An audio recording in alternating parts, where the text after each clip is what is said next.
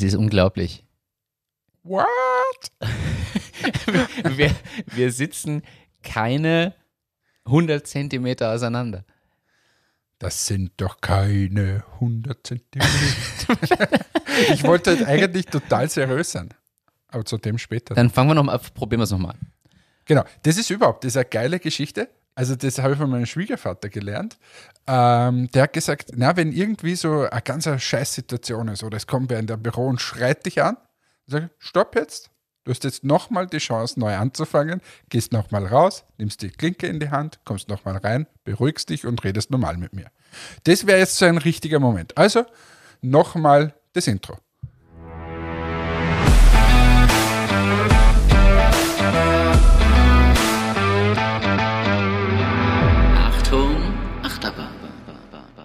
Es ist mir heute sehr wichtig, dass wir seriös bleiben.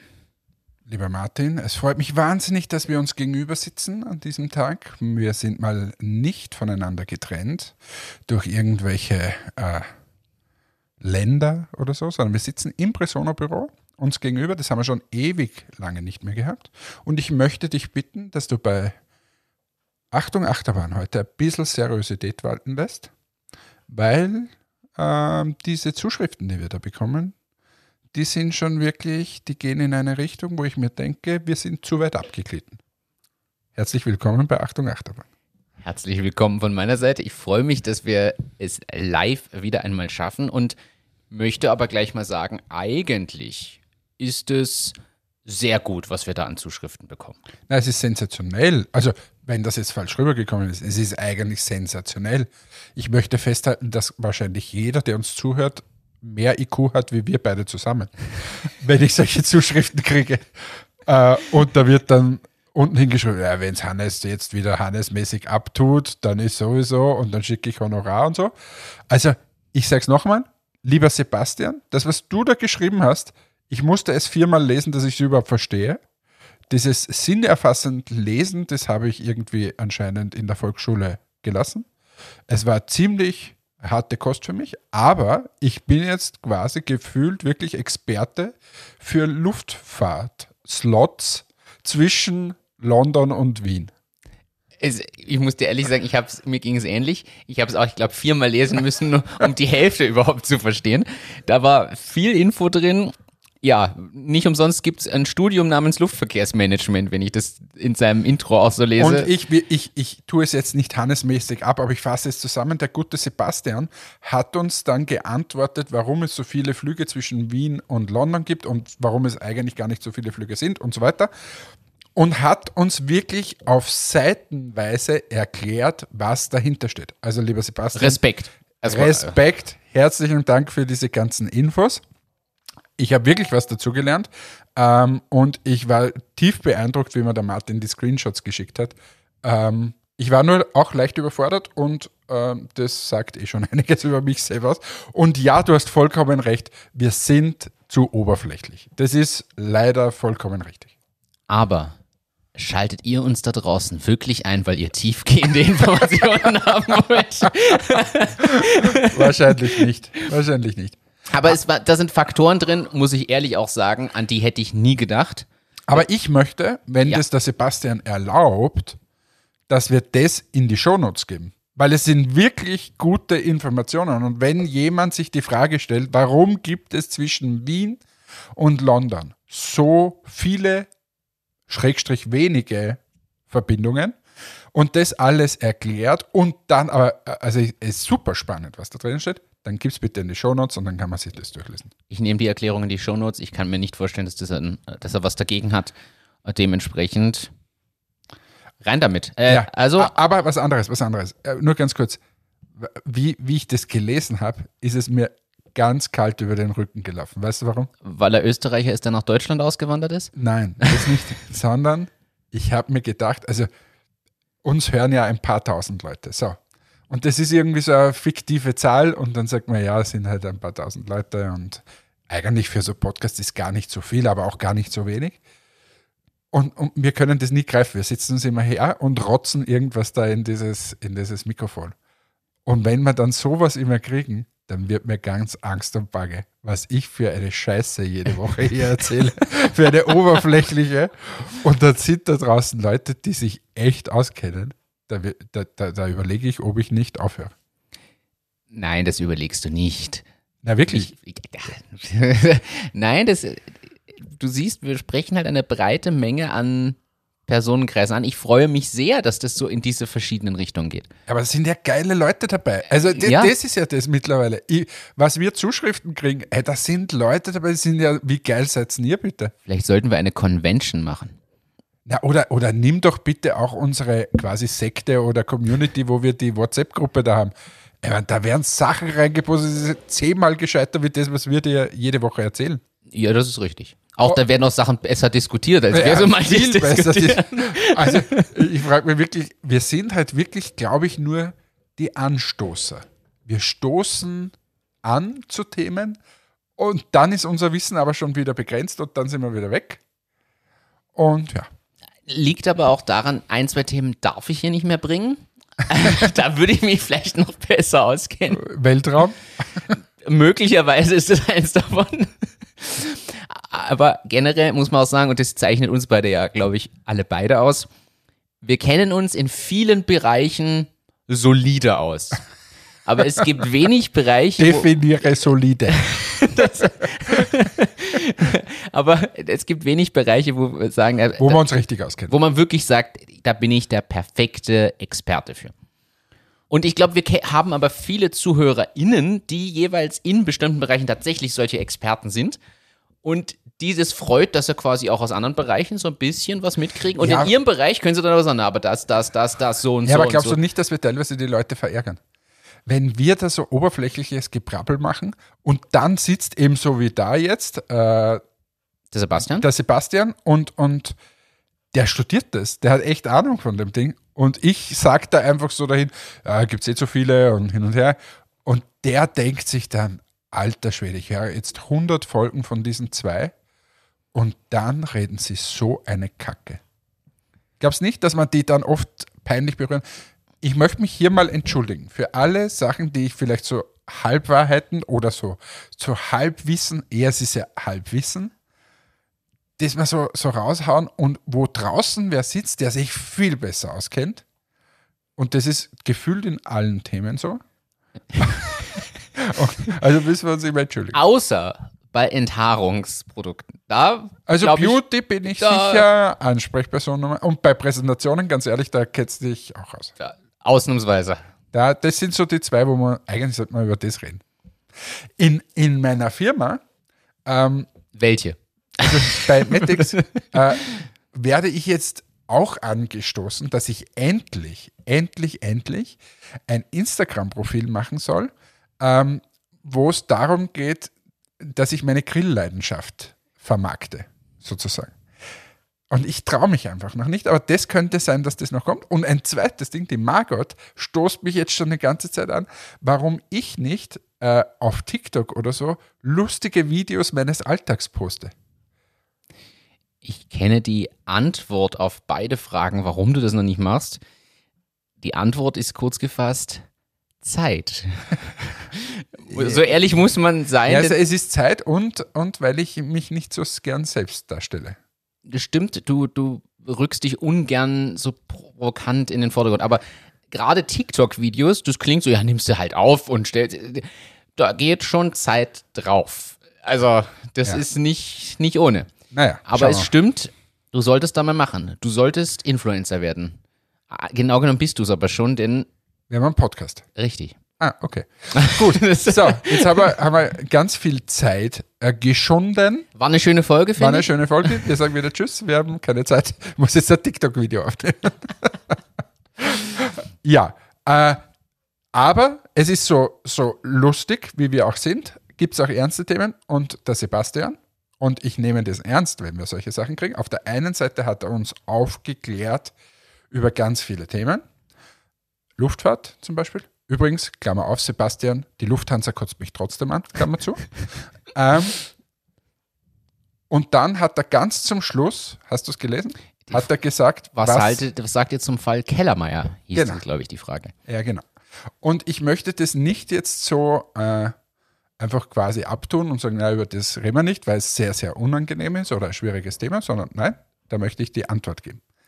Oder Ich- möchtest du die Nein, geben? ich möchte dich jetzt bitten, leite doch in das Thema mal ein, dass so Menschen wie ich, die scheinbar wieder mal die wichtigsten News nicht mitkriegen oder so ein schlechtes Namensgedächtnis haben, dass sie es nicht zuordnen können, wissen, um was geht's denn da?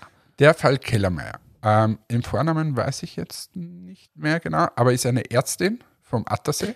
Ah, danke, Und- das macht's und- Klick, ja. Genau. Und diese Dame hat sich äh, sehr stark für Corona-Impfung stark gemacht, ähm, hat das auch publik gemacht, war eine der ersten, die, wo man es noch nicht so genau wusste, was Corona ist, zu den Patienten, Patientinnen und Patienten gefahren ist und dort halt unterstützt hat. Und Salzkammergut, oder? Wels? Wels oder am Salzkammergut? Attersee. Am Atlas, ja, dann. ah, Atlas. Und ähm, wurde dann, ist aufgrund von einiger Medienberichte äh, und so in das Fadenkreuz von äh, Leugnern gekommen. Und zwar, glaube ich, von einer ganzen Telegram-Gruppe. Und die haben dann sie quasi äh, gesagt, sie ist die, die Schuldige und die, die, auf die hetzen wir jetzt los. Und die Frau Kellermeier ist dann, also 36 Jahre, glaube ich, war sie, Ärztin eben, und ist dann zu den Behörden gegangen und hat gesagt, so, ich werde hier ähm, im Internet wirklich bedroht, musste, und ich glaube auch nicht nur im Internet, ich glaube, dass auch einige Sachen passiert sind. Bei Sie- ihr in der Praxis und in so. der ja. Praxis hat sie sie, wurde dann, verfolgt. Ja, also haben, haben sie äh, ein Security hingestellt, bewaffnet sogar einen Panikraum eingerichtet und, und, und, und. Führte zu dem, dass sie die Praxis schließen musste, ist dann nochmal zu den Behörden gegangen. Die Behörden haben das äh, Verfahren eingestellt, weil sie den nicht finden konnten. Eine, äh, ich glaube, eine Hackerin aus Deutschland hat in gefühlt drei Minuten herausgefunden, wer das eigentlich ist in Deutschland, der, der da so, so hetzt. Ähm, wurde aber ignoriert und ähm, es gab dann vor, weiß jetzt gar nicht, zwei, drei Wochen, hat sich die Frau Kellermeier dann das Leben genommen in ihrer Praxis. So, das soweit mal zu den Fakten. Jetzt kann man es auch, was ist in den letzten Wochen passiert? Die Behörden haben wieder den, äh, also quasi sind draufgekommen, na, man könnte doch verfolgen. Es ist auf einmal doch verfolgungswürdig, weil die, natürlich das durch alle Medien gegangen sind. Und jetzt, glaube ich, haben sie sogar eh den einen, den sie ausfindig gemacht haben, da gibt es jetzt irgendeine, weiß nicht, ob sie den festgenommen haben oder so. So, was ist meine Meinung dazu? Meine Meinung dazu ist, dass das Internet kein Raum sein darf, wo irgendjemand unter irgendeinem Synonym oder so gegen irgendwen hetzt. Das kann es nicht sein. Das, was wir im normalen Leben nicht zulassen, dürfen wir im Internet auch nicht zulassen. Somit gehört es sofort verfolgt und nicht nur, weil sich bei uns Leute nicht auskennen im Internet und sonst was. Das, das, also da wird mir ganz schlecht. Ich verstehe auch nicht, warum der Staat Österreich nicht einfach die besten Hacker und sonst was anstellt. Von mir aus um 10.000 Euro im Monat sollen die netto verdienen, aber das oder noch mehr, wurscht jetzt. so wie es andere Reg- Regierungen übrigens machen. Hashtag Russland. Ja, also Äh, da, die Besten der Besten anstellen, damit wir eben Cybersecurity und so weiter oder in solchen Fällen, dass wir die ausfindig machen. Ähm, das ist mal das eine. Es muss auch verfolgt werden. Ich glaube nicht, dass wir jetzt irgendwelche eigenen Zusatzbehörden, Staatsanwaltschaften oder was auch immer brauchen, sondern einfach das mal richtig gut ausstatten, richtig gute Leute, dass es klar ist, wenn man sich so im Internet äh, benimmt, dass es auch Konsequenzen hat und die gehören genauso verfolgt, wie wenn ich jetzt auf die Straße gehe und sowas mache. Man muss sich da nur mal hineindenken, was das und die ist ja von einer ganzen Gruppe ähm, verfolgt worden. Aber wenn du eine Nachricht, es soll sich jeder mal kurz die Augen schließen und überlegen, es kommt jetzt eine Nachricht aufs Handy und dort steht drinnen, ich verfolge dich, ich sehe dir zu, wie du am Abend in, nach Hause kommst, wie deine Kinder dort sind und so weiter und ich werde dich umbringen und ich werde dich verfolgen, bis dass du nicht mehr da bist. Wenn man sich das und nämlich ernsthaft mal vorstellt, dann gehst du nicht mehr gerne auf die Straße. Und wenn das zu tausendfach passiert, dann hast du einfach Angst und berechtigte Angst. Und wenn dir dann die Polizei, die eigentlich für das da ist, nicht hilft, dann wird die Verzweiflung wahrscheinlich riesengroß sein.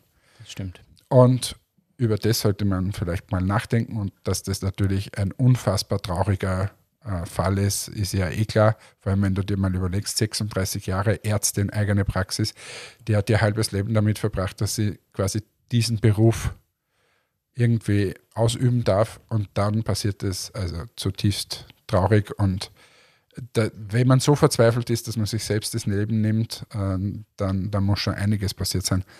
Also ja, großes, großes Leid in Wahrheit und ja, mir fehlen da ein bisschen die Worte, aber es gehört jetzt endlich, wenn das der, der Anlassfall ist, dass da jetzt endlich mal irgendwas passiert, nur so wie die Diskussion jetzt gerade läuft, glaube ich, wird wieder nichts passieren. Ja, es ist einfach auch ist generell so vielschichtig, wo einiges passieren muss. Also es fängt mal damit an, dass, dass es diese tatsächlichen Corona-Leugner sind und, und so das Thema gibt es noch immer und wo man sich fragt, also man kann über vieles diskutieren, von Maßnahmen bis sonst was. Man kann über alles diskutieren, aber doch nicht über wissenschaftlich bewiesene grundsätzliche Fakten, dass es einen Virus gibt zum Beispiel. So, völlig wurscht, was man sonst diskutieren will. Sollen sie diskutieren gehen. Ja. Aber also alles andere ja, ist nochmal, ein wir haben es ja eh hundertmal auch hier Es diskutiert. Das sind einfach Sautrotteln. Und sollte irgendjemand diesen Podcast hören und so ein Vollidiot sein, erstens, bitte sprecht mich nie auf so einen Scheiß an, weil ich auszucken muss. Und zweitens, dreht sofort diesen Podcast ab und entfolgt uns und so weiter. Ich will solche Idioten nicht haben. Man kann über alles diskutieren, aber so grundsätzliche Sachen oder die, die noch immer glauben, dass die Erde eine Scheibe ist und solche Sachen. bitte, bitte, weg mit euch. Also ich weiß gar nicht, wo man euch hinbringen muss. Also Äh, Du, die haben ja schon, die haben schon längst aufgehört. So viel Weltraumthemen wie wir haben, die haben sich ja schon längst auf unfassbar. Deabonnieren geklickt. Nein, es ist, es ist aber sehr traurig, was da passiert ist mit der Ärztin. Das ist, so würde ich das auch mal abschließend zusammenfassen. Äh, sehr, sehr traurig und ja, äh, hoffen wir, dass es vielleicht zumindest dem einen oder anderen die Augen ein bisschen öffnet, wo, wo es hinführen kann. ja, und bitte, äh, wenn es euch schlecht geht und irgendwie da ihr mit Gedanken spielt, dass, dass das Leben nicht so schön ist und so weiter, dann gibt es immer Hilfe. Und ich sage es an der Stelle nochmal, es ist keine Schande, zu jemandem zu gehen, wenn, man, wenn die Seele wehtut, dass man zu wem geht und die Seele äh, mit jemandem bespricht, der das dann auch gelernt hat, wenn es die Freunde nicht sind oder die Partnerin oder Partner oder wer auch immer oder die eigene Familie, wenn es die nicht sein können, dann gibt es sehr, sehr, sehr viele Menschen da draußen. Ähm, in unserem Freundeskreis ja gibt es ja auch welche, der Gregor zum Beispiel und so, ähm, wo es einfach gut ist, wenn man sich zu denen begibt. Das ist überhaupt keine Schande. Äh, selbst auch schon mehrfach in Anspruch genommen und ja, dann geht man dorthin, dann bespricht man dem, mit dem oder mit der die, die Probleme ähm, und, und schaut einfach, wie man wieder Lösungen äh, findet. Und ich habe so viele Freunde im Bekanntenkreis, die das machen. Äh, bitte geht's wohin und weil selbst sich das Leben zu nehmen oder das ist nicht mehr das Äußerste, aber vorher schon in so einer Welt zu leben, wo es einem nicht gut geht, seelisch, das ist einfach, das zahlt sich nicht aus. So, und jetzt kommen wir wieder zu leichteren Themen. Es gibt keinen eleganten Übergang zu dem. Versuch mal ein bisschen die Sonne ins Herz zu bringen mit ein paar lustigen Themen. Ich habe einen Übergang. Ja, ich so. habe tatsächlich einen Übergang. Du hast, ja, ja du hast ja Hacker erwähnt. Und ich habe einen Artikel gefunden, da geht es um Hacker, der steht hier auf meiner Liste. Den ziehen wir jetzt einfach rein. Dann haben wir so einen richtig harten Bruch, aber durch das Thema Hacker sind wir verbunden übers Netz. Pass auf. Es gibt bereits die ersten Hacker und Autotuner, die unter anderem für die BMW Sitzheizung bereits eine Lösung haben, dir das freizuschalten, ohne dass du zahlen musst auf Monatsbasis. Alter, An diesen Fakt haben wir nämlich noch gar nicht gedacht beim letzten Aber Mal. stell dir mal vor, da gibt es einen Hacker, der die Sitzheizung aufdrehen kann und der brennt dir den Hintern weg. Oder der, der brennt so weit lang, keine Ahnung, dass der, der Sitz zum Brennen anfängt. Stell dir mal diese Sicherheitsmängel vor. Das wäre tragisch. Oder, oder ein Tempomat eingreifen. Das, da da wird es jetzt wirklich gefährlich. Ich fand mal den Fakt aber grundsätzlich lustig, dass es die Möglichkeit schon gibt, es quasi freizuschalten im Softwaremodul des Autos, ohne dass man zahlen muss. Und da haben wir das letzte Mal, als wir das diskutiert haben, auch vielleicht unterschätzt, was da eigentlich an ja, Risiken für den Hersteller wieder drin steckt. Weil wenn du einmal so ein System quasi hast, dann, und das ist gelöst, dann musst du erstmal arbeiten, um das wieder abzudrehen bei allen. Also, ich würde sagen, BMW entgeht da jetzt vielleicht der ein oder andere Euro, den sie geplant haben. Du, apropos, es es entgeht der eine oder andere Euro. Ich weiß nicht mehr, wo ich es gelesen habe. Du hast das sicher wieder irgendwo notiert und hin und her. Ich habe gelesen, dass es einen Startup-Fonds gibt, der hat im ersten Quartal 25 Milliarden Minus gemacht. Irgendwo in Asien. Keine Ahnung. Habe ich, hab ich auch gelesen. Und das, okay, soll so sein, weil der ist irgendwie überall investiert. Der, und der Typ, der das aber gemacht hat, der hat gesagt, ja, da ist ihm was passiert. Wenn du diesen Artikel durchliest, ups, da war ich, und das ist wirklich Zitat ist, da war ich zu übermütig. Da war ich zu übermütig. 25 Milliarden Minus in einem Quartal. Was sagt denn der im Board-Meeting? Da war ich wohl zu übermütig. Und dann kam gleich nachher, wir haben jetzt die Investitionsstrategie gedrosselt und investieren jetzt nur mehr 700 Millionen, glaube ich, auch in einem Quartal oder so. Ja, also gleichzeitig ist es. Also ich habe es jetzt noch mal gefunden, die Softbank. Mega VC machte 23 Milliarden Quartalsverlust. Der japanische Startup-Investment-Riese Softbank legte tiefrote Quartalszahlen vor. Gründer Masayoshi Sohn gibt sich auch für die nahe Zukunft pessimistisch. Und irgendwo in dem Ding steht dann drinnen, er war übermütig. Ja. Da hat, hat die Mama schon immer gesagt, Übermut tut selten gut. Es ist, es ist, es ist sehr schwierig. Was sagst du dazu? Ja, was soll man dazu Platzt da nicht gerade eine Riesenblase? Ja, eine große Kaugummiblase. Ich finde, das Erschreckende ist, wie viel Geld muss denn da im Umlauf sein, dass du überhaupt so viel Minus machen kannst. Also das muss man sich ja vorstellen. Wie viel ist da dahinter sonst noch? Weil der sagt jetzt, ups, aber es klingt jetzt auch nicht so Dass alles einbrechen wird. richtig. In Zukunft ah, limitieren wir es halt nur auf knapp unter einer Milliarde, was man überhaupt investiert. Ja, schwierig. Die Frage ist, ist es jetzt überall so? Ich würde jetzt nicht von dem einen Ultra-Extrem-Beispiel auf alle Aber, gehen, aber, es ist schon, wenn, so, wenn du die Nachrichtenlage so siehst, entweder ist die Nachrichtenlage, ja, das eine oder andere Investment ist getätigt worden mit einer Million oder so. Ich finde, die Zahlen sind immer niedriger geworden ja, jetzt. es fehlen diese Megadinger momentan. Also diese Megadinger, die sind nicht mehr da, das ist das eine. Und auf der anderen Seite siehst du unfassbar viele Insolvenzen und solche Verlustgeschichten. Wobei immer noch die, mir kommt es so vor, als ob noch immer viel dazu geschwiegen wird. Also da sind wir wieder beim Thema Scheiterkultur. Das, ich finde trotzdem, dass das nicht so omnipräsent ist. Also es gibt wahrscheinlich einfach, sagen wir es mal so, ich glaube, es sind noch nicht die absoluten Lieblinge von, von der breiten Masse betroffen. Wenn, wenn du jetzt die Firmen nimmst, die immer in den Medien waren, ne, nehmen wir Bitpanda als Beispiel, dass die hunderte von Leuten entlassen haben, das zum Beispiel war super präsent in den News. Also die suchen sich ja, die, die Nachrichten oder, oder Agenturen und Zeitschriften suchen sich ja die raus, die ohnehin ständig präsent waren. Wenn jetzt das 37. Startup, von dem du aber ohnehin noch nie gehört hast, eingeht, ist es so, ja, pff, reden wir nicht drüber. Leider, also muss man auch sagen, ich finde, man könnte ja eher sagen, warum ist es gescheitert, woran? Hat das Finanzamt vielleicht Schuld?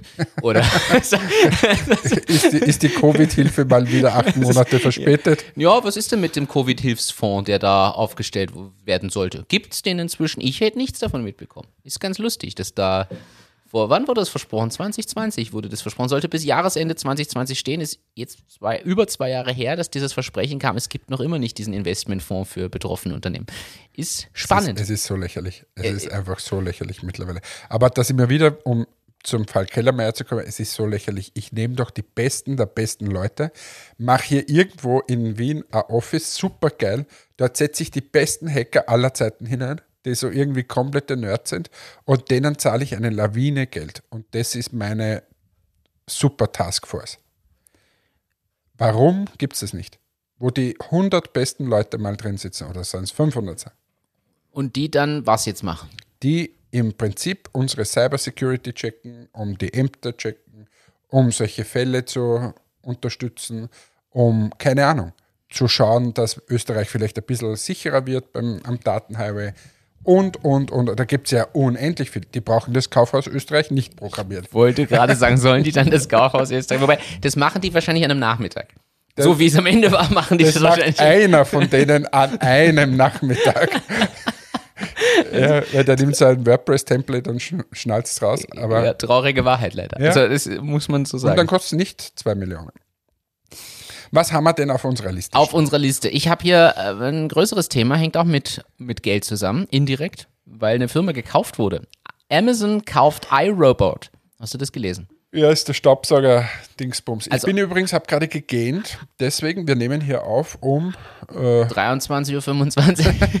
ja, wenn wir Zeitverschiebung hätten, 17.25 Uhr, aber es ist mein, wie viel der zweite Arbeitstag nach dem Urlaub und ich bin noch immer geschlacht. Verstehe Also, ich. sorry, iRobot gekauft und da ist jetzt große Diskussion losgetreten worden, dass Amazon so viele Daten aus dem Haus. Richtig. Also für alle, die iRobot nicht kennen, also oder nur den Film kennen, da gehört Roomba dazu zum Beispiel. Und es gehören auch inzwischen als Unterfirmen sowohl Rasenmäh- als auch Poolroboter zu denen dazu. Bietet sich ja auch an, ist ja alles das gleiche. Ja, wobei ich trotzdem nicht verstehe, was sie mit. Also sie, es stand da in diese Artikeln dann überall, jetzt wissen sie dann, ob du einen Teppich in deinem Haus hast. Und lauter so Sachen. Naja, Amazon, wenn du es genau siehst, Amazon kennt danach die komplette Größe deiner Wohnung oder deines Hauses, wie, wie viel Zimmer du hast, wie groß alles ist, wie vollgestellt dein Haus ist. Eh. Und dann? Naja, können sie, du, sie haben ein paar mehr Infos. Wenn du zum Beispiel Ja, eine schon, große Wohnung hast, können sie dir andere Produkte wieder vorschlagen oder unterstützen. Sie wissen vielleicht, wenn du ein Riesenhaus hast, dass du vielleicht tatsächlich Kohle hast. Sie wissen, wenn du in einer 20 Quadratmeter Bude wohnst, dass sie dir nicht ganz so viel Zeugs zum Vollstellen anbieten können, weil du den Platz ohnehin nicht hast. Du meinst, sie veredeln die Vorschläge. Das ist der simpelste Ansatz. Die Frage ist, wo hat Amazon noch überall die Finger im Spiel später mal? Amazon hat momentan noch nichts mit Immobilien groß zu tun, außer für die eigenen. Warum nicht Immobilienbusiness plötzlich aufbauen? Und demjenigen, der da eine kleine Wohnung hat, plötzlich ein Angebot reinspielen für wen anderen. Oder sie verkaufen die Daten sogar wieder an Dritte. Why not? Beziehungsweise vielleicht wissen sie dann, hey, du hast einen Pool, du hast einen, einen Rasen und du hast ein Haus. Aber jetzt, jetzt mal rein technisch gesprochen. Sagen wir mal, die wissen das jetzt von mir und sie wissen es von dir. Sitzt dann da jemand mit einer Excel-Liste und der filtert dann und sagt, zeig mir alle die an, die, deren Haus größer ist wie 20 Quadratmeter. Zeig mir alle die an, die mehr wie drei Zimmer haben. So? Das, Im Idealfall macht es natürlich ein Algorithmus automatisiert, aber why not? Ich sehe das, du, ich bin doch da auch, wir, wir zwei sind da viel zu locker, das muss man so ehrlich muss man sagen. Mir ist das komplett Ich wurscht. bei Cookies auch immer auf alles Bei erlauben. mir könnte mir da ja ist. Amazon in meinem Haus sitzen. ja und? Ja, wir haben auch beide eine Alexa, die, also, Ja, ich habe mehrere Alexa. ja. Ja und? Was, Ey, Ich sehe das doch wie du, aber wir müssen immer die anderen Perspektiven hier einnehmen. Sonst kriegen wir wieder lange E-Mails, wo uns erklärt wird, was wir da wieder übersehen. Ja, ja, aber mein Wissen reicht da nicht aus. Ja, meins ja auch nicht. Okay, also liebe Community, bitte schreibt. Nein, ich glaube, es geht einfach tatsächlich um die Sorge, dass unerlaubterweise oder so semi-transparent wieder weitere Daten gesammelt werden. Grundsätzlich mal. Wofür die dann missbraucht oder eben auch nicht gebraucht werden, Ich muss zugeben, mein Weitblick fehlt mir da. Was, was bringt's? Also, wenn Sie mir da noch bessere Vorschläge geben, was ich kaufen kann, dann finde ich das sogar super. ich auch. Ich finde ja, dass der Algorithmus mir noch mehr vorschlagen muss, damit es Aber ich kaufe es ja eh nur dann, wenn es mir wirklich interessiert. Und wenn das was Cooles ist, warum soll ich es dann nicht kaufen? Das ist so immer mein Ding. Ich sitze da nicht davor und sage, alles, was mir Amazon vorschlägt, kaufe ich jetzt mal. äh, die ein Problem. Also, Ich musste, apropos Amazon-Algorithmus. jetzt bin ich gespannt. Ich habe den türkischen Algorithmus letzte Woche ausprobiert im Urlaub. Der sieht einfach grundsätzlich vor, dass du immer Trinkgeld geben musst. Immer. Du musst eingesteckt haben, 2 Euro immer. Wenn du das nicht hast, wirst du grantig. Ich gebe dir ein Beispiel. Jetzt. Kamelreiten meiner Tochter. Äh, bin dorthin gegangen, sag, ja, da liegt ein Kamel. Das war wirklich ein Steinhaufen irgendwo. Also irgendwo eben nirgendwo. Ja, 10 Euro eine Runde. Eine große Runde. Habe ich mir gedacht, 10 Euro. Für eine Runde Kamel reiten. Eine Runde Kamel ist aber schon. Aber nicht in das, ihr seid nicht zu Hasahara dann gefahren Nein, nein, und dort, nein, sondern nein, am Strand oder so. Ja, also in dem Ort Siede da und da war irgend so ein Steinhaufen. Na, große Runde 10 Euro. Habe ich gesagt, puh, na, ist mir zu teuer, mache ich nicht. Dann wollten wir weggehen, da war er, na, machen wir 5 Euro eine kleine Runde. Also, dann ist der irgendwie ungehalten worden und hin und her. Und dann habe ich gedacht, meine Tochter will das unbedingt. So, passt, 10 Euro. Bin hingegangen, sage Maestro, da hast du 10 Euro, geh die große Runde und lass mich in Ruhe. So, dann machen wir das. Jetzt erzähle ich noch was anderes dazu, was ich, warum ich am Ende des Tages der Meinung bin, dass es mega geil war. Weil wir sind dann die unter Anführungsstrichen große Runde gegangen. Die Frage ist, was wäre die kleine Runde gewesen? Ich glaube, die kleine hätte sich einfach um die eigene Achse gedreht, dieses Kamel. Aber gut, jedenfalls beim Gehen raschelt es im, im, im Strauch oder in dem Baum, eigentlich Baum, äh, ist einer oben und äh, schneidet frische Feigen ab und isst die. Ah, Und ich habe ihm raufgeschrien, ey, schieß mich hier runter. Jetzt hat der runtergeschossen und hat mich komplett vollgeschossen. ich habe es nicht gefangen. So, irgendwann habe ich dann doch welche gefangen und habe frische Feigen gegessen. So, das war jetzt Klammer zu. ist schon mal, ist schon mega mal geil. geil. Mega Frische geil. Feigen, mega gut. Mega geil. So, wir kommen von dieser Tour zurück. Dann sagt er, Tipp. Dann habe ich gesagt, ja, warte mal, ich habe da gerade 10 Euro gegeben für das, dass wir hier 100 Meter, hat die Runde vielleicht, da waren 50 Meter. Ja, das ist aber nur für Chef. Für mich brauche ich einen Tipp. Das ist deren Algorithmus. Und wenn du da aber keinen Tipp gibst, dann werden sie eher, eher nicht so freundlich. Erinnert mich an deine Stories aus den USA eigentlich. Was habe ich da gesagt? Naja, dass du in Restaurants und so ist es quasi auch, dass du da immer. Ja, aber das, also irgendwie ist das, also die Türkei kann ich wirklich nur empfehlen. Urlaub in der Türkei ein Traum, vor allem mit Kindern. Aber man sollte in der Hosentasche immer seine Tipps eingesteckt haben, weil sonst ist das irgendwie komisch. Das ist so der typische türkische Amazon-Kaufalgorithmus, dass man dann immer noch zwei Euro dazulegen muss. Also immer Trinkgeld in der Türkei dabei haben. Haben wir doch gleich wieder einen Reisetipp. Ist quasi Hannes Reisetipp. Äh, Reisetipp und äh, Algorithmus. Was haben wir noch oben stehen? Ich habe hier die Frage, die durch einen Artikel, den ich gelesen habe, aufgeworfen wurde. Warum ist ein Bahnticket eigentlich nicht immer automatisch mit einem Platz bzw. Sitzplatz verbunden? Wir haben jetzt die Situation, Bahntickets und manche Leute können nicht mal mehr in den Zug einsteigen. Und bei allen anderen Transportmitteln hast du eigentlich, Straßenbahn nicht. naja, Bus nicht. Straßenbahn ist auch eine Art Zug. Ja, Bus nicht. Fernbusse schon. Ein Fernbus gibt es nicht ohne Platzticket. Und das ist beim Zug ähnlich. Jetzt kann man noch zwischen Nah- und Fernverkehr vielleicht unterscheiden. Im Nahverkehr macht es wenig Sinn, aber wenn ich von Linz nach Berlin mit der Bahn fahren will, warum habe ich in dem Ticket, was ja genug kostet, nicht automatisch die Garantie, einen Platz zu bekommen? Und ich Nein, verstehe im- die Frage zumindest. Im Bus. Im Bus brauchst du deswegen einen Platz, weil es verkehrssicherheitstechnisch nicht anders geht. Wenn du dort Ah. drinnen stehen würdest und sagst, nein, ich brauche keinen Sitzplatz, ich stehe hier auf der Fahrt, diese zehn Stunden, die kann ich wohl stehen, äh, nach Berlin, dann äh, wird dir das die Straßenverkehrsordnung verbieten. Im Zug nicht, wenn du sagst, hm, da kann ich wohl stehen. Und warum machen sie so? Weil sie gerne extra Money haben würden. Lieber Martin, warum verkaufst du Zusatzpakete bei Presono? Weil ich nett bin. weil ich weil möchte, dass unsere Kunden die bestmöglichen Erlebnisse und Erfahrungen haben. Und auch das sagt die Bahn. Die sagt, du kaufst dir dein Ticket, da bringe ich dich extrem gut von Linz nach Berlin, aber wir wollen, dass du das bestmögliche Service kriegst. Also kauf dir noch einen Also Sitzplatz. kauf dir einen Sitzplatz. Na, du hast recht. Ich wollte es auch noch aufhören, ich habe das gelesen. Ich habe aber äh, tatsächlich, ich habe ja noch viele Themen. Äh, ein Thema, was ich spannend finde.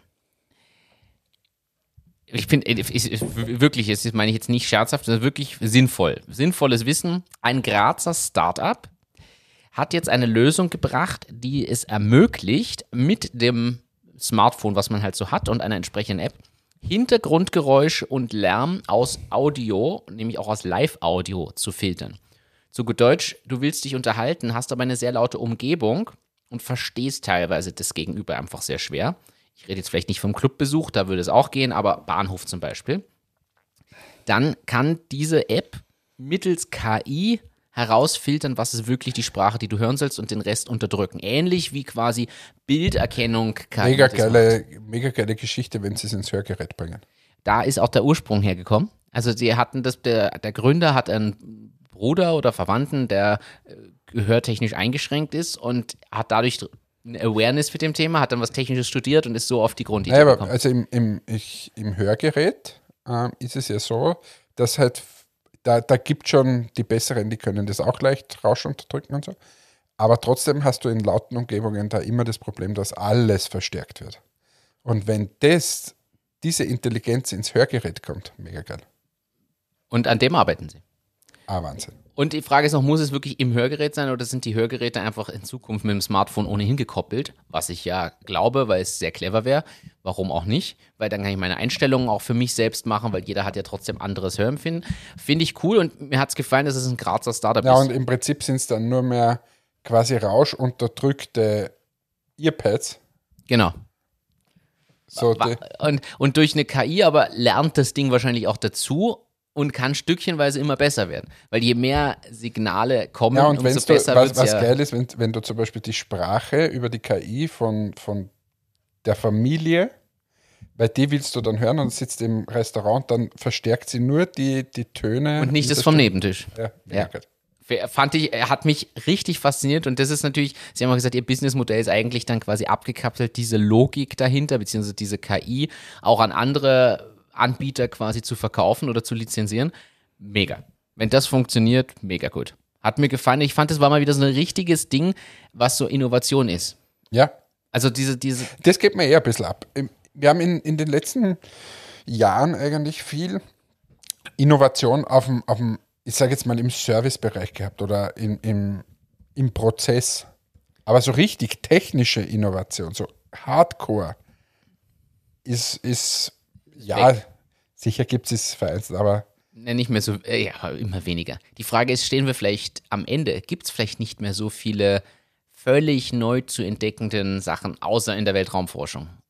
Im Da Transportwesen, ja, so mit Drohnen und so. da bin ich mir nicht sicher. Ich glaube auch, dass man mit vielen Materialien noch hantieren könnte. Aber glaubst du, das kommt jetzt nochmal der neue, weil hinter dir einer steht, Kühlschrank? Glaubst du, da gibt es noch. Na, aber die Frage ist wirklich, ob man diese, diese Technologien nicht komplett neu denken kann und dass zum Beispiel der Kühlschrank oder so mit neuen Materialien einfach viel effizienter werden würde. Weißt, wir, wir machen das, zum Beispiel neue Kühlmittel ist jetzt eh gerade, aber das, die, diese alten Kühlmittel waren nicht so effizient wie die neuen, die jetzt eingebaut werden.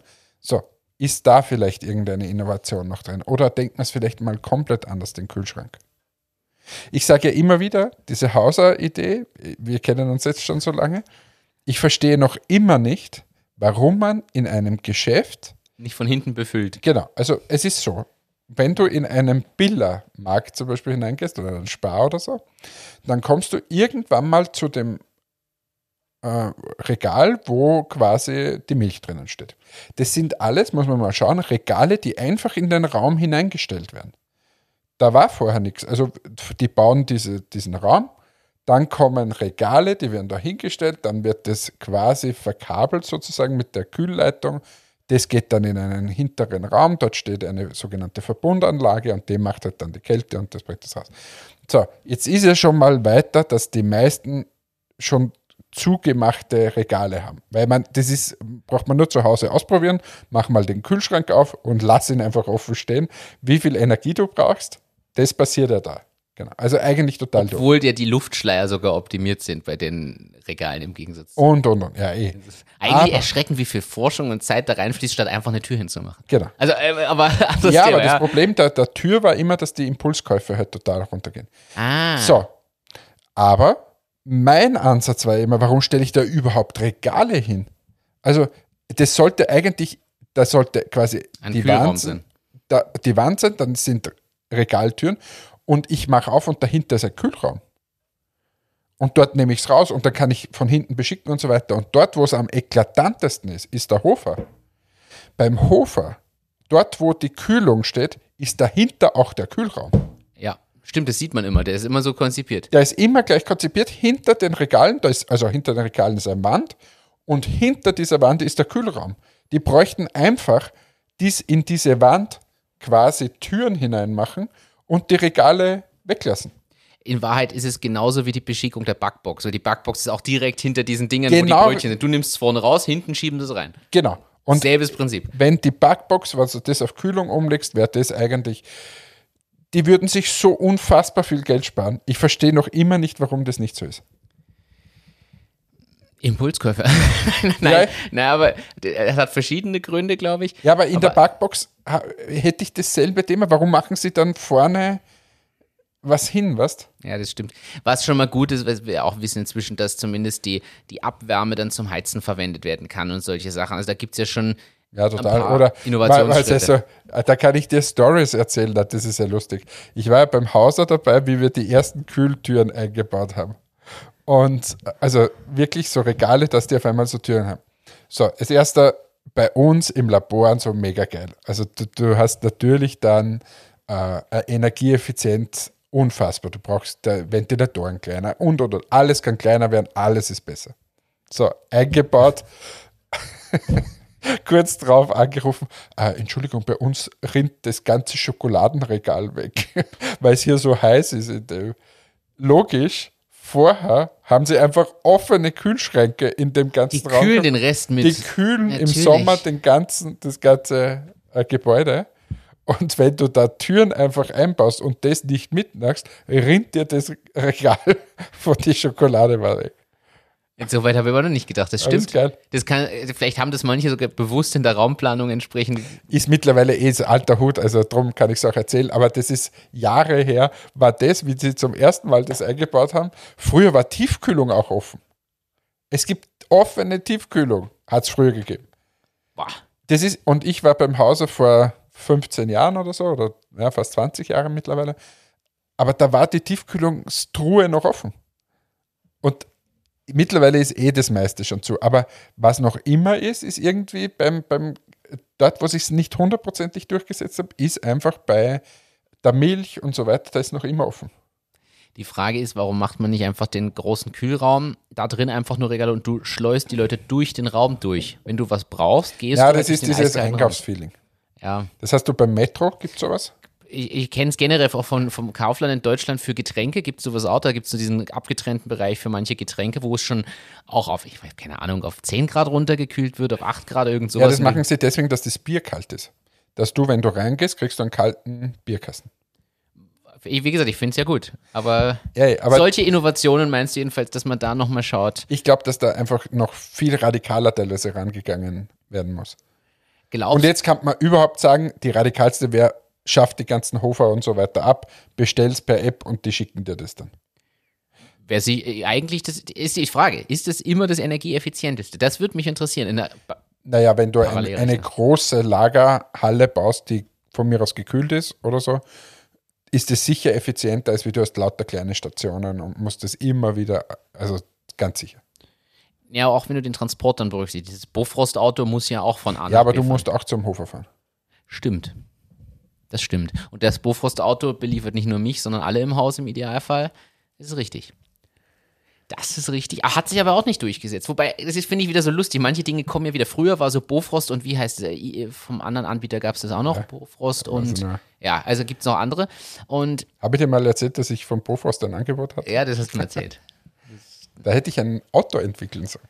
Ach, was ich schon in meinem Leben, das ist ja wirklich. Es ist, es ist Und spannend. jetzt, wo bin ich jetzt? Bei dir im Podcast und mach Beauty-Produkte. Aber das kommt alles wieder. Also jetzt Bofrost hat früher geliefert. Das hat jetzt einen Knick gehabt. Ich bilde mir ein, dass immer weniger solche Sachen. Ja, weil ich kenne auch keinen mehr, der das bestellt. Ja, weil das Thema äh, Gefrier und Convenience und so, das, was der, das. Aber auf eine gewisse Weise kommt es jetzt ja mit Gorillas und diesen anderen Lieferdiensten für Lebensmittel auch wieder. Ja, ja, aber dies, diese Ge Gefrierpizza und so, das hat einfach schon einen, einen schlechten Touch bekommen, was so billig. Stimmt, weil jetzt alle auf, auf, Auf frisch und, und gesund, frisch ja. und ja. Aber es kommt wieder und ich glaube, der große Schlüssel ist die Kühlung, Kühlbox vor deiner Haustür. Wenn es da ein System gibt, dass du quasi, wer auch immer es dort hineinlegt, zumacht und mit einem Code auf, was auch immer, das ist irgendwie So diese wie die Post- Logistik. wie die Postboxen in ja, Wahrheit. diese Logistiklösung für das. Im Prinzip so wie eine Palettenlösung, also damals, wie es die Paletten noch nicht gegeben hat und so, hat man, oder Container, das sind so richtig arge Erfindungen und Standardisierungen gewesen in der Welt, dass die Logistik auf einmal möglich war. Und das würde es für, für Logistik nach Hause auch benötigen. Ja, aber setzt sich ja nach wie vor nicht ausreichend durch. Es gibt ja ähnliche Sachen schon. Auch, ich weiß nicht, wie geht's in diesem Unimarkt, wo du auch selber reingehst und so, der da, ist, über den wir mal berichtet haben. Unibox, ja? Uni, wird mir, ich, ich kenne niemanden, der das regelmäßig irgendwie nutzen würde oder kennt. Ja, aber bei uns gibt es auch keine. Irgendwie. Es ist, es ist schwierig. Ich fasse das zusammen. Wir sind durch Innovation drauf gekommen. Die Frage ist, sind wir einfach für richtige Innovation nicht mehr radikal genug? Sind wir zu sehr in unseren Gewohnheiten, in bestimmten Systemen, die über Jahre funktioniert haben, dass wir uns nicht mehr oder zu wenig trauen, aus dem auszubrechen? Glaubst du, das ist der Nein, ich glaube. behindernde Faktor? Nein, ich glaube eher, dass die Innovationen kommen dann immer aus Amerika, weil dort einfach viel Geld ist. Du brauchst für solche Innovationen. Stell dir mal vor, du, du hast jetzt wirklich die Innovation, dass jeder so eine Box äh, und so weiter zum Beliefern. Das ist ja schweineteuer. Wenn jetzt aber wer hergeht und sagt, so, wir stellen jetzt Österreich um, jeder kriegt so eine Box, der so eine will, und ich investiere hier eine Milliarde Euro und das ist jetzt dann so, dann würde das, glaube ich, schon funktionieren, wenn du hier ordentlich investierst. Aber wer gibt denn eine Milliarde Euro für irgendwas aus? Also das ist ja das. Das machen ja nur die Amis. Und so, da sind sie eher auf der digitalen Welt, weil da können sie das noch viel schneller äh, erobern. Ja, das, das ergibt Sinn. Ich habe ein anderes Thema, möchte ich, habe ich mir mitgenommen, möchte ich mal mit dir drüber sprechen und das betrifft vielleicht mehr Leute, die in Führungspositionen sind oder Teams managen. Wie stehst denn du zum Thema Raucherpause? Also ich erkläre mal, wie komme ich drauf. Äh, neue Kollegin bei uns und die hat gleich am Anfang von sich aus gefragt, wie schreibt sie denn ihre Raucherpause? Muss sie die immer einzeln eintragen, also quasi wirklich pro Raucherpause oder darf sie die zusammen addieren auf eine große Pause im Timetake, also unserem Zeiterfassungssystem, damit sie da nicht 20 Mal am Tag einzelnen Eintrag macht. Fand ich übrigens erstmal, ist ja ein riesen Pluspunkt, wenn jemand mal proaktiv sowas überhaupt fragt. Und dann habe ich mir gedacht, das ist eigentlich ein super spannendes Thema, aber ich finde es ein extrem schwieriges Thema. Und ich habe mir gedacht, das nehme ich mal mit, dass wir uns zu dem Thema austauschen. Erst recht als Nichtraucher ist man nämlich, ist das ein ganz, ganz heikles Thema und ich finde das auch ein sehr, sehr Wie ist denn schwieriges. das gesetzlich geregelt? Also, wir, wir hatten Raucher, jetzt haben wir gerade keine Raucher. Ähm, na doch, wir haben schon Raucher im Lager. Ich, ich sage immer, sie sollen sich das selber machen und, und ja.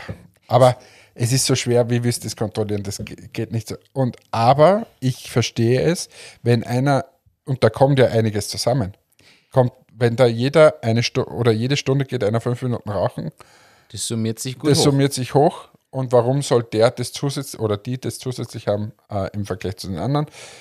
Jetzt gibt es dann immer die Gegenargumentation, na, aber dann bin ich produktiver und das kannst du in Wahrheit alles nicht messen. Ja, und es kommt dann halt auch das Gegenargument, ja, irgendwer anderer steht dafür länger an der Kaffeemaschine. Ich kenne halt auch Raucher, die stehen, und ich meine jetzt nicht nur bei uns, sondern generell, die stehen trotzdem genauso lang auch noch an der Kaffeemaschine und, und, und. Also es summiert sich hoch. Und man muss auch sagen, natürlich, das ist jetzt auch ein bisschen alte Denkweise. Ich weiß sofort, die Nachricht von Martin Eder erreicht mich, weil wenn du über Ziele nur gehst und nicht über Zeit, ist dir das mal generell wurscht. Solange das Ziel erreicht ist, ist dir ja egal, wie viel Pause derjenige gemacht Also hat. ich oder frage auch nicht, ob wer Raucher ist oder nicht. Mir ist es eigentlich wurscht. Sie sollen rauchen gehen, wann sie glauben. Es muss in einem Rahmen bleiben. Und was ich immer mache, aber nicht nur bezogen auf Rauchen, wenn es irgendwas ist, was irgendwie so unangenehm wird, wurscht welches Thema, dann spreche ich es an. Ja. Da, wo ich für mich in meinem Kompass habe, das geht jetzt aber über diese, diese rote Linie drüber. Ich habe für uns, für Matics, gibt es einen, einen roten Rahmen, den stelle ich auch jedes Jahr beim Strategie-Meeting vor. Jetzt haben wir bald wieder eins, dort mache ich das wieder. Da sage ich, was ist mein roter Rahmen? Was geht in der Firma und was geht nicht in der Firma? Und wie wollen wir zusammenleben? Wie wollen wir miteinander kommunizieren und so weiter? Und das ist auch immer ein größeres Thema in Bewerbungsgesprächen. Ich sage, wie wir sind, wie unsere Werte sind, was geht und was nicht geht. Finde ich gut, ja, und das, das steuert eh viel. Ich sehe es auch ähnlich. Mir ist es ja auch zum Beispiel egal, solange die Arbeit gemacht ist am Ende. Wenn ich halt definiere gemeinsam, das und das muss gemacht werden und am Ende wird es nicht geschafft und derjenige war gefühlt 200.000 Mal rauchen, dann würde ich sagen, ja, selber schuld. Das kannst du steuern. Aber äh, wie geht man dann damit um, wenn sich andere plötzlich beschweren? Also ich glaube, das wird noch unterschätzt, wie sehr. Das Gute ist, dass immer weniger rauchen. Das ist richtig. Also das, ist, das merke ich schon, dass immer weniger das Thema wird, Gott sei Dank. Und es ist natürlich auch so, da kommt das nächste. Im, Im Homeoffice zum Beispiel merkst du es gar nicht so. Im Homeoffice, sage ich es nochmal, ist jedem alles wurscht. Richtig. Ja. Also, äh, die geilsten sind immer die, na, für mich ist Homeoffice schon wichtig, weil dann kann ich bei der Kinderbetreuung unterstützen. Hä? Du sollst eigentlich arbeiten. Das heißt, arbeiten, das nennt sich Homeoffice und nicht Home Kindergarten. ist genau wie Leute, die im Homeoffice einen halben Tag einfach über Slack und Telefon nicht erreichbar sind. Nein, nein, ich habe ihr gemerkt. Ah, ich habe hab ihn nicht gesehen. Aber das, da haben wir ja die be beliebte Rubrik. Ich habe jetzt ziemlich viel wieder eingestellt und, und Wechsel im Team gehabt. Ähm, hatte ich eine, eine Dame, die hat sich für eine Stelle beworben in unserem Lager. Und dann äh, sagt diese Dame oder schreibt mir, ja, na, da kommt sie vorstellen und und. Und habe ich gesagt, ja, aber bevor, bevor sie komme, was sind so ihre Gehaltsvorstellungen, dass man da. So. Jetzt sagt diese Dame fürs Lager 2600 Euro netto. Weil das verdient sie heute im Handel auch. So, jetzt hat sie übersehen, dass ich noch dazu kenne, wo sie arbeitet und weiß, was sie dort verdient, äh, zumindest ungefähr und so weiter. Hat sie ein bisschen übersehen, egal. Dann habe ich ihr ganz nett zurückgeschrieben, äh, sorry, das äh, funktioniert so nicht bei uns. Ähm, das ist ein bisschen ein zu hoher Gehalt und das passt einfach nicht. Und ich wünsche ihr aber trotzdem alles Gute für ihre beruflichen. Ja, was zahlen Sie denn? ah, zurückgerufen. Zurückgerollt. Dann habe ich gesagt, na, braucht man nicht mehr reden. Das hatten wir ja bei Bresson auch mal. Ja. Braucht man nicht mehr reden, ist, aber alles Gute. Na, aber sagen Sie jetzt doch mal. So, das ist immer, und ich habe dann nicht mehr geantwortet, weil es mir irgendwann dann auch zu blöd worden ist. Und dann ist gekommen, na, ich wäre für 1800 auch gekommen. Oh, So, weißt also, so, das war das eine, was mir passiert ist. Was, was sagst du zu solchen Themen?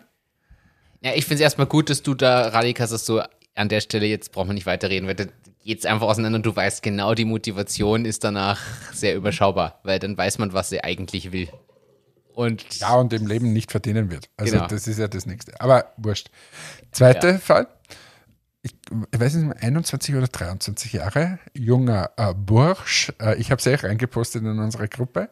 Äh, dann, also nicht seinen Namen, sondern nur das Zitat, was er mir gegeben hat.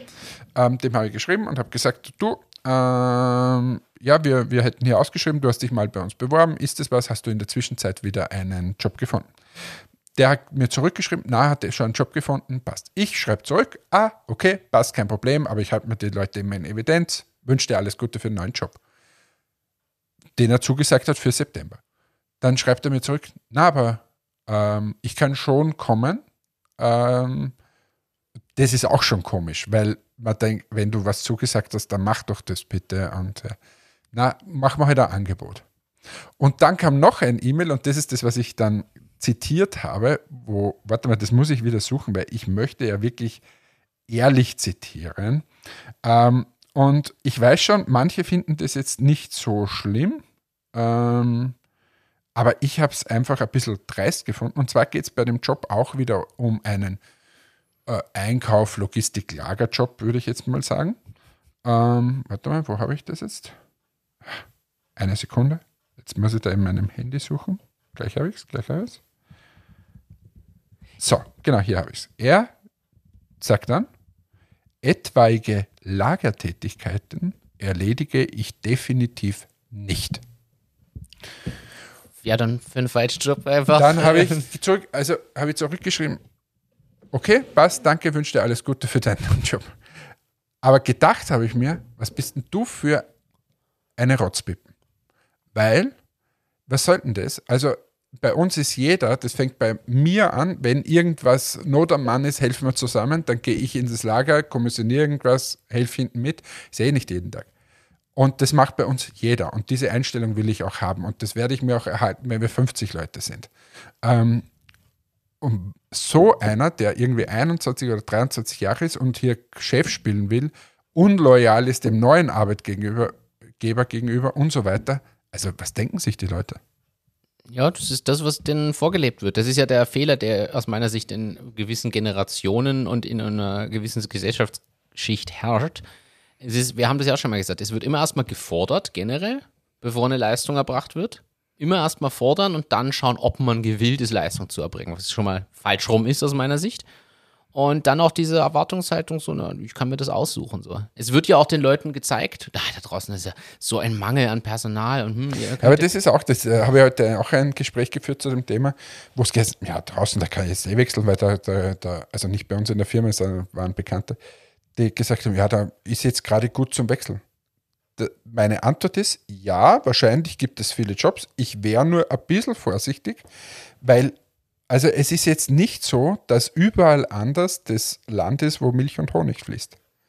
Also es gibt wahrscheinlich Firmen, die ganz viel Geld zahlen. Ja, dann bitte geht alle dorthin. Aber viele, viele Unternehmen sind massiv unter Druck. Und ja, bin mir unsicher, ob der, der Nachbar, das Nachbarunternehmen immer dann alles viel besser macht. Zumal ja häufig die Forderung ist, viel Gehalt und viel Freiheit und möglichst nur die wichtigsten Dinge und möglichst pünktlich und hier, also das ist ja nicht nur das eine Thema, da spielen ja immer viele Dinge mit zusammen, aber man will, also, oder viele wollen halt auf gar nichts davon verzichten, was ja auch nicht passt. Also ich kann mir aus meiner Sicht aussuchen, entweder bin ich super engagiert und mache richtig viel, dann verdiene ich auch da entsprechend was für, weil ich dann viel er Ergebnis erziele in irgendeiner Form, egal in welchem Bereich jetzt und dem Unternehmen einen Sinn stifte und so. Und manche wollen einfach möglichst wenig tun und viel Freizeit und so. Dann muss ich halt irgendwo Abstriche machen. Ich kann halt nicht 4000 Euro netto verdienen und nur 20 Stunden arbeiten. Das funktioniert einfach nicht. Ja, aber das ist so irgendwie die neue Denke. In, in vielen Bereichen nicht, sagen wir es mal so, in vielen Bereichen nicht. Matthias Aumann kann das scheinbar. Aber Nervt dich der eigentlich noch immer? Ich habe inzwischen, also ich kriege Anrufe von mehreren Nummern, die ich inzwischen blockiert habe, also beziehungsweise gespeichert habe als nicht abheben. Äh, sie, sie rufen immer zweimal direkt hintereinander an. Das ist eine spannende Strategie übrigens für quasi Kaltakquise-Telefonate. Die erreichen mich nicht und rufen instant innerhalb von fünf Sekunden gleich nochmal an. Jedes ja, weil Mal. du dann glauben könntest, dass es wichtig ist. Genau. Beziehungsweise es gibt, du kannst ja sogar im, im Stumm-Modus oder in diesem Do Not Disturb-Modus, wenn ist ja häufig standardmäßig eingestellt, wenn jemand zweimal hintereinander innerhalb von so und so einer Zeit anruft, dann geht der Anruf durch. Also geschickter Schachzug. Äh, sie setzen inzwischen eine Frau ran. Früher war es immer derselbe Typ, der mich angerufen hat, bis ich zweimal dem gesagt habe, er soll aufhören, mich anzurufen. Jetzt ruft eine Frau an. Und ich kenne ja immer die erste, das erste Mal kenne ich ja die Nummer nicht, bis ich dann merke, ah, okay. Und äh, sind immer noch scheißfreundlich immer, versuchen immer noch, rufen halt zu Zeiten an, wo ich mir denke, was ist denn jetzt los? Also ich hatte schon, also, die, die, am Anfang habe ich ihnen ja gesagt, hört auf, während meiner Arbeitszeit anzurufen, weil ich habe zu tun. Dann haben sie aber angefangen, plötzlich am Wochenende anzurufen, was mir natürlich auch nicht passt. also, also, Hör auf, mich in meiner Freizeit anzurufen.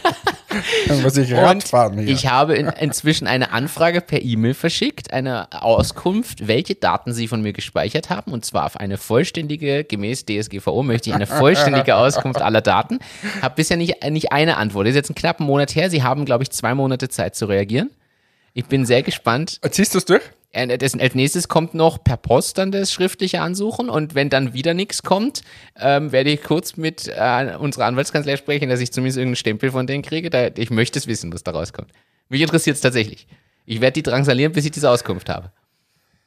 Da wird der Matthias Aumann dich mal persönlich anrufen für ein Gespräch zum Thema Datenschutz. Ja, ich bin da, ich bin da wirklich neugierig. Oder wenn er wieder eine QA macht, auf Insta, schreib ihm mal, beantwortet ihr eigentlich die Datenschutz-E-Mails, die ich euch geschrieben habe? ich bin wirklich gespannt. Es kann ja sein, dass es tatsächlich weiter hinten ansteht und gemacht wird noch. Ich will ja nichts unterstellen. Ich kann mir das durchaus vorstellen. Ich gebe ehrlich zu, wenn bei uns jetzt die Anfrage reinkommt, ist das auch nicht das allererste, was ich mache, sondern ich habe eine gewisse Zeitspanne, kümmere mich drum. Aber mich interessiert nämlich auch, in welchem Detailgrad sie Infos speichern. Weil ich war am Ende ja schon sehr unfreundlich am Telefon zu dem einen Typen, der mich immer wieder angerufen hat und nicht verstehen wollte, dass ich ganz am Anfang ja ist noch nicht mal die, die Post bekommen habe. Er fragt mich, wie war denn das Buch? Und ich sage, das Buch ist noch nicht mal angekommen. Also, ja. Übrigens, gespannt. das Buch ist ziemlich oberflächlich und äh, ziemlich mühsam. Du liest noch. Nein, ich, ich blättere. Aber immer wenn ich reinlese, denke ich mir, oh, oh weil es so eine es ist so, Infos sind. Ja, und so, so typisch, typisch, na, es ist so, so Beraterkacke, na wirklich. Aber scheinbar funktioniert es. Die Leute zahlen dafür. Wir sollten das auch machen. Jetzt buchen das Achtung Achterbahn Bootcamp für nur 3.990 Euro habt ihr das Wochenende eures Lebens. Was tun wir da? Wir suchen irgendein Hotel, sind da von Freitag bis Sonntag, das ist natürlich in dem Geld drin. Muss es ein günstiges Hotel sein, damit möglichst viel hängen bleibt. Das, also, Ja, und dann kann man mit uns spazieren gehen. Was? uh, spazieren Wir- wir- zum Erfolg. Ja, wir spazieren zum Erfolg. Gemeinsam, Hand in Hand, zum Erfolg spazieren.